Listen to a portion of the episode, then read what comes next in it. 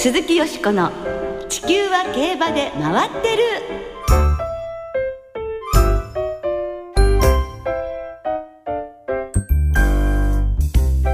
皆様こんばんは鈴木よしこです。お元気でいらっしゃいますか？地球は競馬で回ってる。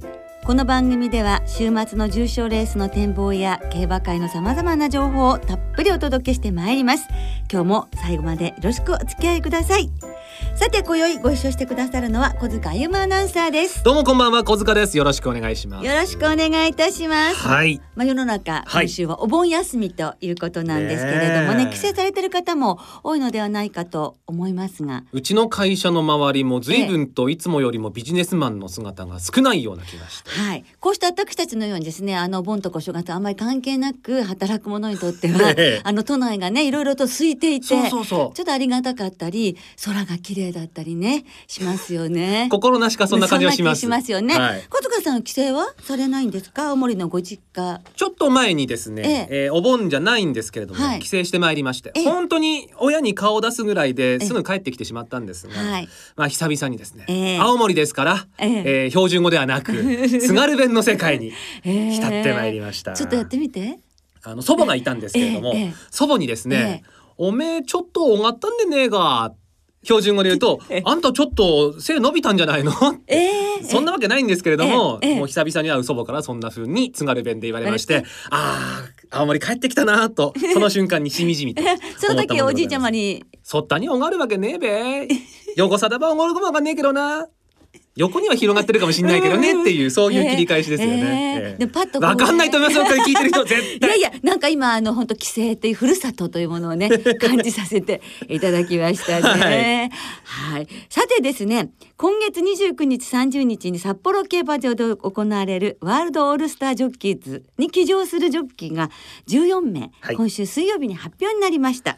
JRA からは今年のダービーを優勝しましたミルコ・デムーロ騎手、はい。去年の MVJ 受賞者戸崎啓太騎手。さらに東西の勝利数上位の海老名正義騎手柴山雄一騎手福永雄一騎手岩田康成騎手武豊騎手の7人です。はい、地方競馬からは北海道の岩橋裕二騎手と金沢の藤田浩二騎手海外からはアメリカのラッセル・ベイズ騎手フランスのティエリー・ジャルネ騎手イギリスのヘイリー・ターナー騎手オーストラリアのクレイグ・ウィリアムズ騎手香港のジョアン・モレイラ騎手の5人が出場します。ねえ日本も海外も本当に豪華メンバーが揃いましたよね。ね。注目はとてもチャーミングな女性ジョッキーヘイリー・ターナー騎手ですね、はい。以前ねアスコット競馬場でお目にかかったことがあるんですけれどもレースが終わって勝負服からあのドレスに着替えられましたらね、えなんともセクシーで美しくてびっくりしたことがあってうっとりしてしまったんですけれどもうん。まあそういった容姿のみならず、はい。実力もイギリスのトップクラスでこれまで700勝以上を挙げ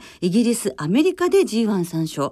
2008年には女性として史上初めて年間100勝も達成してらっしゃるということで、はい彼女の来日というのも楽しみですようんね。来日初めてだそうですからね。そねはい。そして今年はですね、個人戦に加えまして JRA の代表騎手チームと外国騎手地方競馬騎手チーム2つに分かれて競うチーム対抗戦もはい行われるということですから、これは盛り上がりそうですね。そうですね。ワールドオールスタージョッキーズは29日30日に札幌競馬場で行われます。まあ形を変えてということですから、はいそういう形としては第1回ということになるのでねどんな風になるか、うん本当に楽しみですね。熱戦を期待いたしましょう。鈴木よしこの地球は競馬で回ってる。この番組は JRA 日本中央競馬会の提供でお送りします。鈴木よしこの地球は競馬で回ってる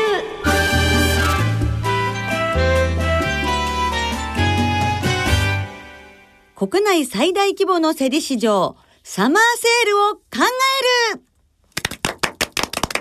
考える。考えるぞはい。ということでえ今週は今月の24日から27日まで北海道の新日高町で行われるサマーセールについてお届けしてまいります、はい今年は4日間で一歳馬が1334頭上場予定です、はい。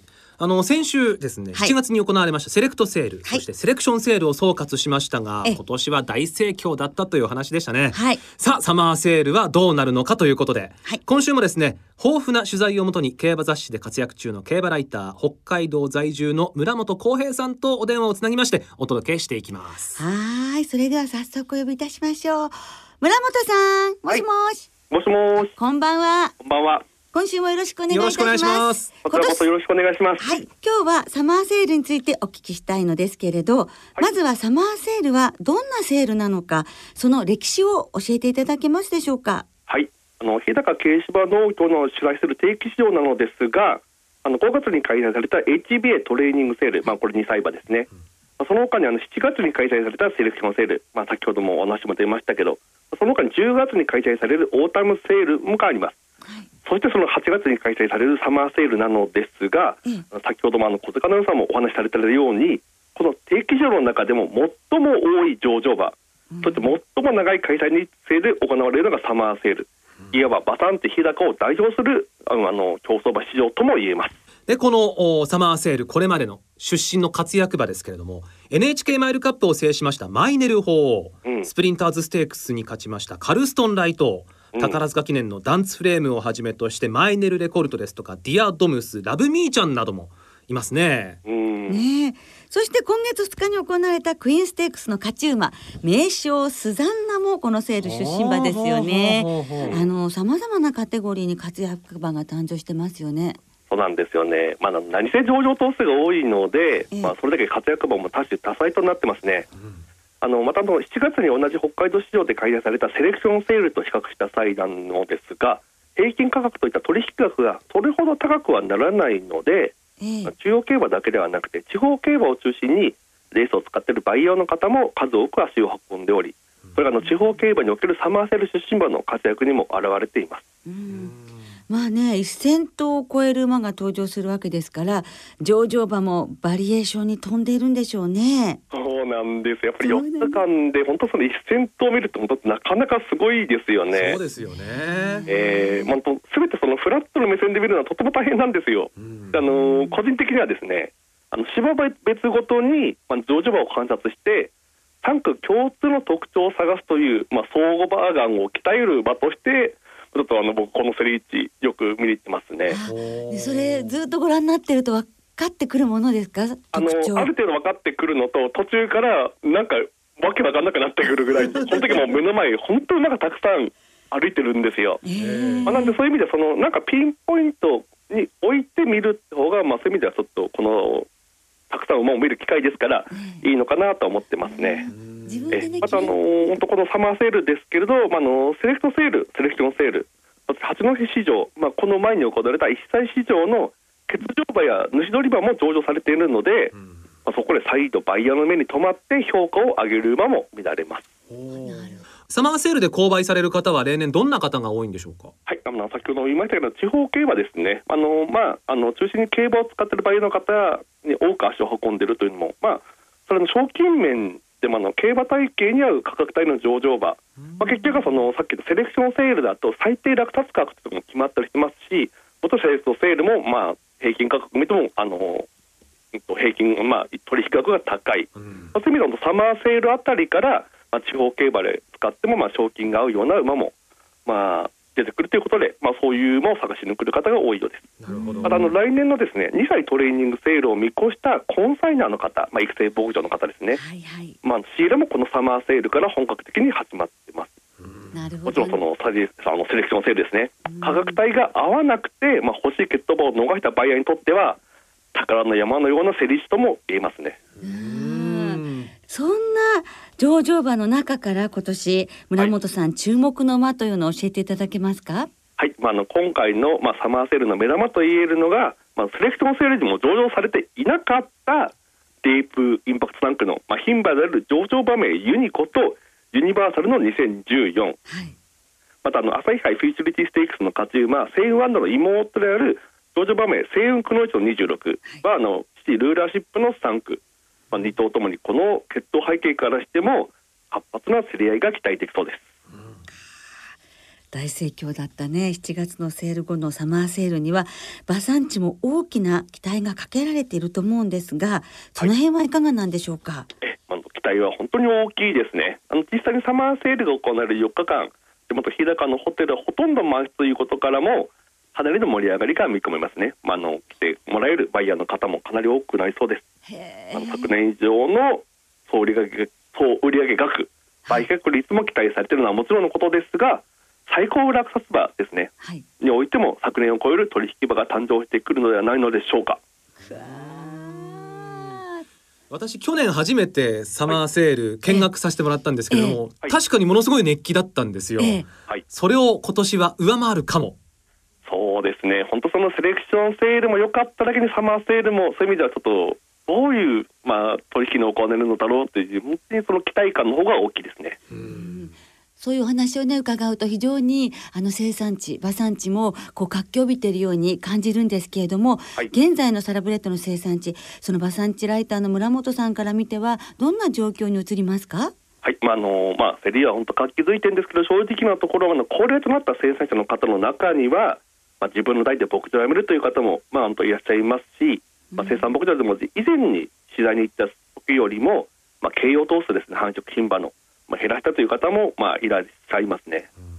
まあ、そのそれでもあの競りが活気づけばまたあの繁殖牝馬を導入しようという意欲も湧いてくるでしょうし、まあ、近年ですねあまり産地では見られませんが新規の就業者あの生産牧場を始めてみたいという方も、まあ、入ってくる流れも出来上がってくるのではないかと思います。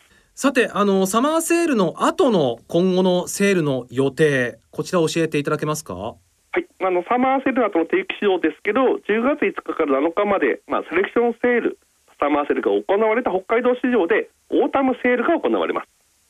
また10月21日には JS 周期繁殖馬セールが行われますが、あの近年の牝馬の流通に一役も二役も買っている印象があるだけに、ここでの盛り上がりが来年の生産会の盛り上がりにもつながっていきそうです。なるほどね。やはりいい繁殖牝馬を手に入れたいという方も、吟味してまたあの増えているということなんですね。そうなんです。やっぱりそのとまた繁殖牝馬の頭数が増えたら生産頭数も増えていく。うん、やっぱり生産会が活気づくって感じで、すべてそのサイクルが出来上がってますので、えー、この繁殖馬セールもちょっと注目したいところですね。本当ですね。生産会のね、本当まさに盛り上がりにつながっていってほしいと思います。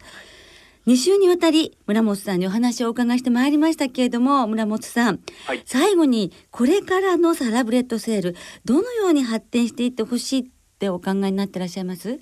はいあの先日ですねあのとある生産者の方とも話したのですが、ええ、あのそれであの種付け量はあの買馬量といった必要経費以上の評価をしてほしいとまあこの方は話してられました。うんまあ、あのやっぱり牧場を営む上で利益を生み出すのは当然のことでありますが、まあ、安くいいものを探すというバイヤーとの意識の差異があまりにも安い取引額に現れることがあるのも事実ですね。まあ、あのしかしあの多くのバイヤーが競り地に足を運べばあの活発な取引が行われていくのはセレクトセールとセレクションセールの結果にも表れていますし、まあ、それがあの馬産地の活性化ともなっていくだけではなくて、まあ、それでまた生まれたお金がその血統の改良にもつながっていくので、より良い馬作りにもつながっていくはずです。まあ、それだけでサマーセールですけど生産者の皆さんが笑顔になるような結果となってもらいたいですね。つまり本当にあの馬産地にとってね競りっていう、まあ、市場っていうのは本当にもう根本的なね、根幹を支えるものなんですね。そうなんですよね。だからできれば本当にこれがもうねますますこう盛んになっていい形でこう流通していって、あの回っていってほしいと思いますね。はい。本当村本さん先週今週と忙しい中ありがとうございました。ありがとうございます。ねまたぜひセールのお話をはじめ馬産地のお話を聞かせてください。はいまたよろしくお願いします。ねこちらこそよろしくお願いいたします、はい、ありがとうございました。ありがとうございました以上国内最大規模の競り市場サマーセールを考えるをお届けいたしました。鈴木よしこの地球は競馬で回ってる。ここからは週末に行われる重賞を展望していきます。その前に先週の重賞簡単に振り返りましょう、はい。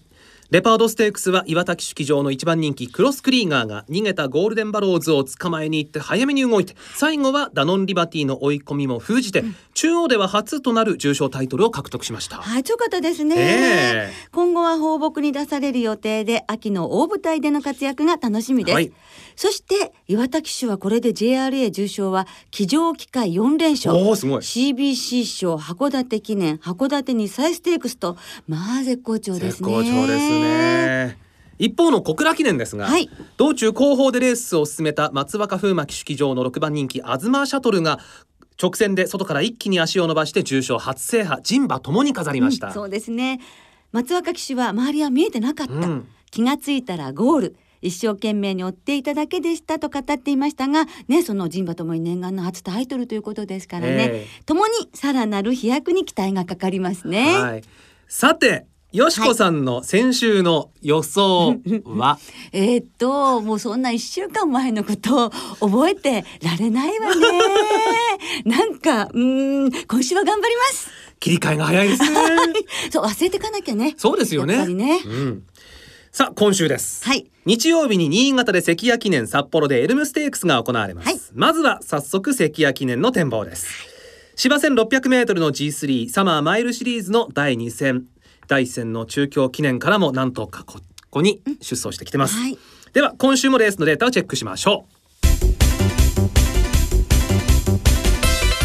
俺の名は山本直だ関谷記念のお宝頂戴するぜ関谷記念の過去10年のデータをご紹介しましょう。一番人気の副勝率は8割。かつては2桁人気の激走もありましたが2012年のサマーマイルシリーズが創設されてからは人気サイドの決着ばかりです意外にも外枠が有利で7枠8枠の副勝率はおよそ3割。6枠より内側は副勝率1割余りでその差ははっきり。そして前走で2番人気だった馬の成績が優秀で副勝率が4割を超えています。よしこちゃん。お宝見つけたぜ。その名はレッドアリオンだ。あわよとつぁん。ちょっとちょっと。ちょっと ちょっと。先週僕がやったデータチェックと同じネタじゃないですか？これは。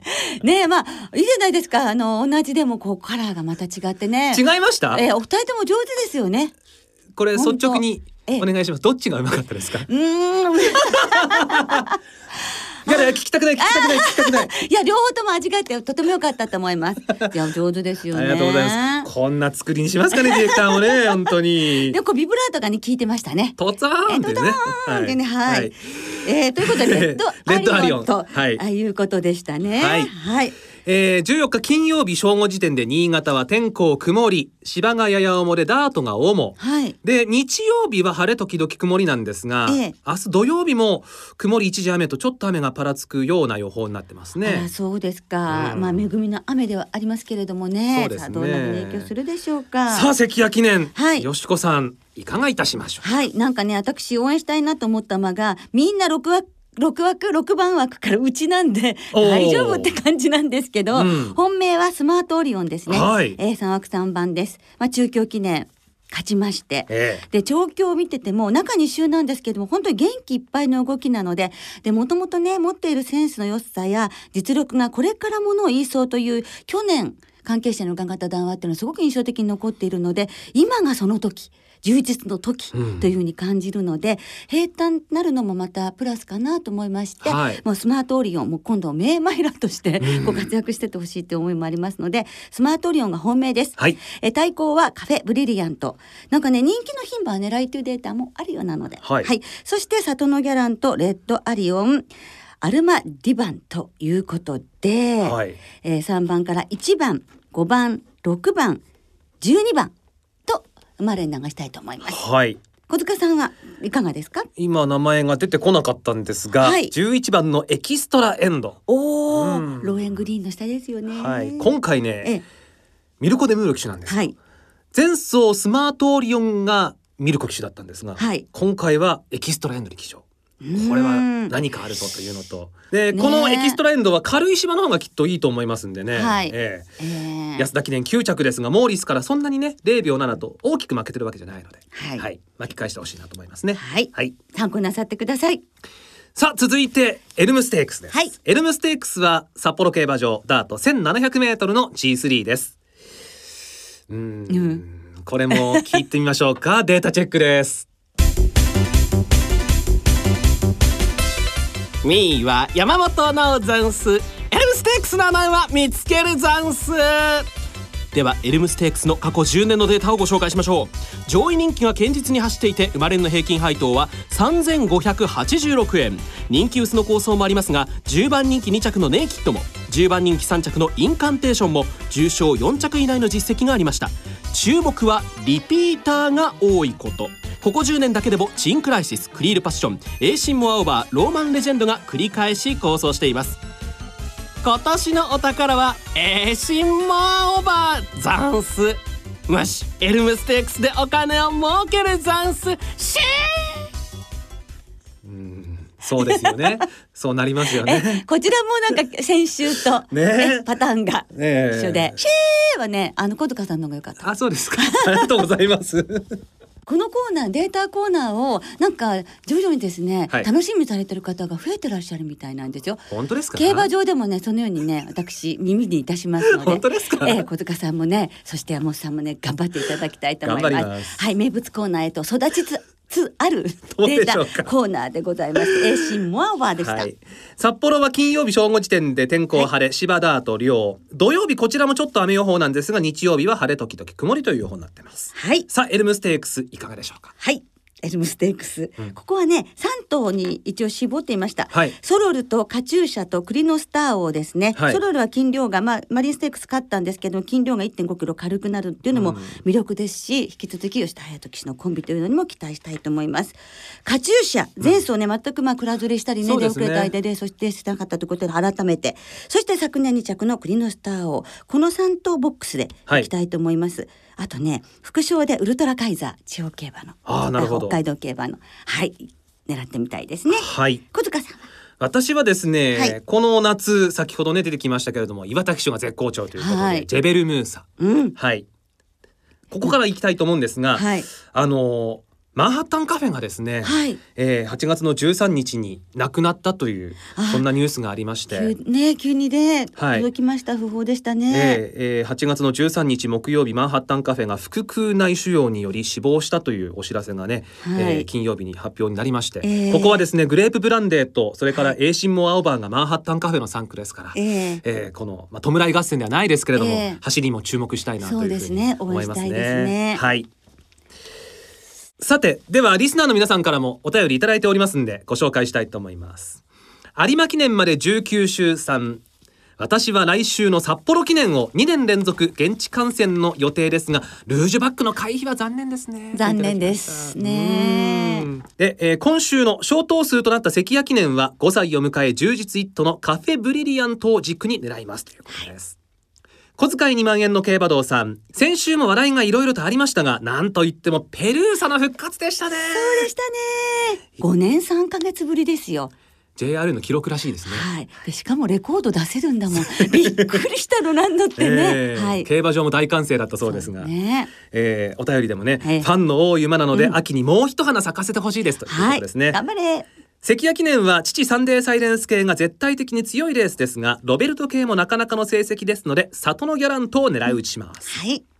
ランドールさんエルムステークスには同営中距離界トップの実力を持つウルトラカイザーと同じく同営短距離界トップの実力を持つアウヤンテプイが登録しています。共に実力は確かなものがあります。とにかく無事にゴールを目指して頑張ってほしいです、ねえ上位に来てほしいですね、はい。シャークタケさんよしこさんこんばんは。こんばんは。JRA のテレビ CM では有村架純さんが美味しいものが食べたいと言ってます。ああならばエルムステークスは栗のスターを軸に平木プリンスマイネルバイカグレープブランデーウルトラカイザーへ流したいと思います。よく見つけましたね。本当ですね。この中でやっぱりウルトラ貝が食べたいかな。はい、はい本当皆様どうもありがとうございました。来週は札幌記念北九州記念の展望を中心にお届けいたします。お聞きの皆さんの予想もぜひ教えてくださいね。お待ちしています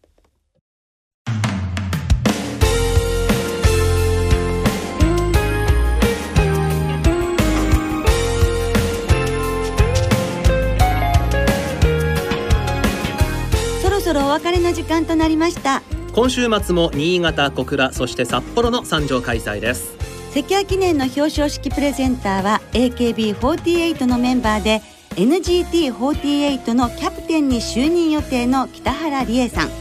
お昼休みにはレース検討会最終レース終了後にはトークショーも行われます同じく新潟競馬場の土曜日のお昼休みにはテラスプラザでこの番組にもご出演いただきました小島智美さんによる新潟競馬場の馬場に関するミニトークとサイン会を行います。そして札幌競馬場では日曜日に豪華商品やオリジナルグッズが当たる抽選会が行われます。当日の勝ち馬投票券4000円以上のご提示でゴールドコース。1000円以上のご提示でシルバーコースにご参加いただけますゴールドコースの商品は札幌東京の JAL 往復航空券お食事券付き京王プラザ札幌ペア宿泊券札幌ビール麦とホップ半年分などとても豪華ですねぜひぜひぜひぜひねご参加ください、はい。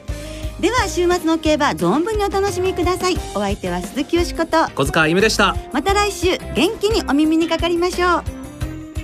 鈴木よしこの地球は競馬で回ってるこの番組は JRA 日本中央競馬会の提供でお送りしました。